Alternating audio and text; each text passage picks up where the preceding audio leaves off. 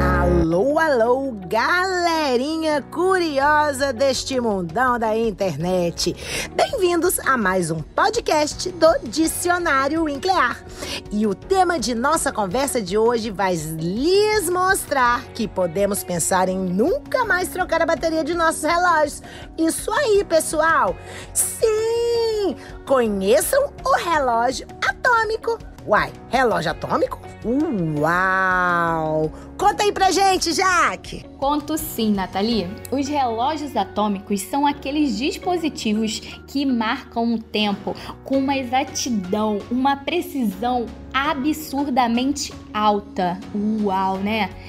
Essa tecnologia, ela vem sendo aprimorada de acordo com as novas descobertas no que diz respeito à tecnologia empregada. Sim, sim, podendo assim torná-los praticamente relógios perfeitos.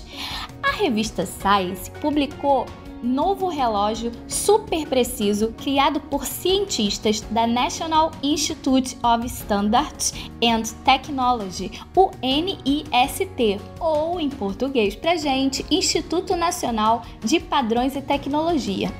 Essa equipe maravilhosa instituiu melhorias no antigo projeto que foi criado lá em 2015, para quê? Para dar precisão àquela versão que tinha sido feita antes. E a Science ainda fala pra gente que o sistema chamado de redes ópticas utiliza lasers que colocam em quarentena os átomos de maneira individual e aumentam o rigor de medição. É isso, evitando que eles se movam e interajam uns com os outros. Esse novo projeto amplifica esse sistema de redes ópticas unidimensional para as três dimensões do espaço. Com apenas uma dimensão, o número de átomos que pode ser usado é limitado. Assim, enquanto os outros átomos podem aumentar a estabilidade do relógio, eles também podem diminuir a precisão, pois eles são mais propensos a colisões. Agora, uma curiosidade para vocês: vocês sabiam que o relógio atômico usa luz para funcionar? Yes, pessoal! Luzes! Holofotes! Gosto muito. Tchaki, tchaki, tchaki, uh! Tchaki, tchaki, tchaki, uh! Menos, né, Nathalie? Quen, quen, quen, quen. Bom, voltando aqui, vamos concentrar. Bom, ele utiliza feixes de laser, por exemplo, e é possível em empurrar os elétrons de um átomo para posições de maior energia.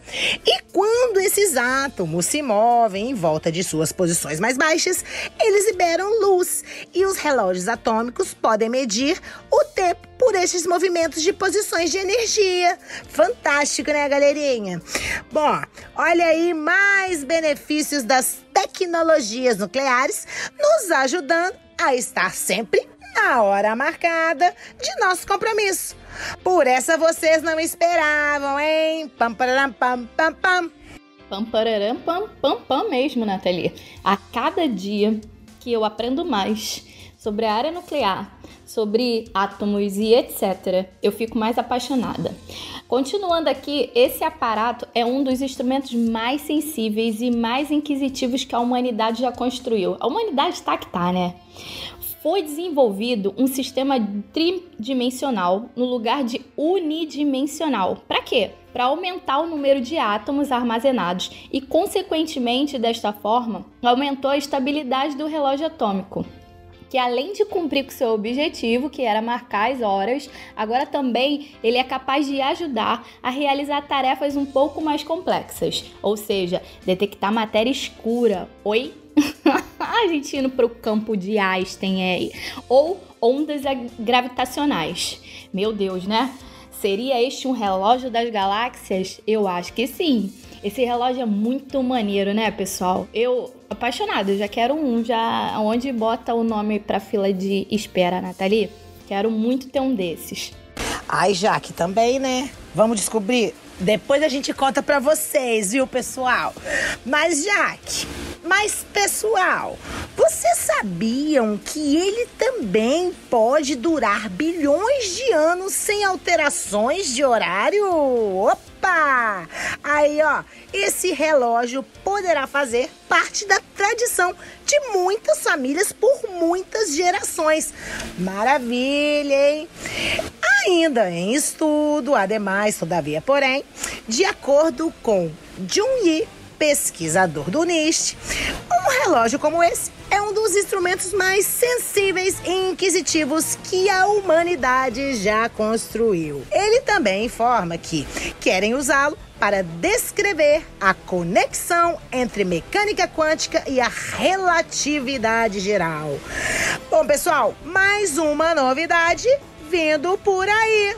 Bom, galerinha, então a nós meros mortais Resta o quê? Esperar esse fantástico instrumento de marcar o tempo e colocar nossa vida em dia. Com certeza, assim como nós, aqui da equipe Dicionário Nuclear, estamos ansiosos. Você também está bem ansioso para esse negócio chegar logo no mercado e a gente poder usufruir desses benefícios. Mas enquanto isso, é bom a gente ficar ligadinho nos nossos compromissos de modo tradicional. Gostou dessa informação?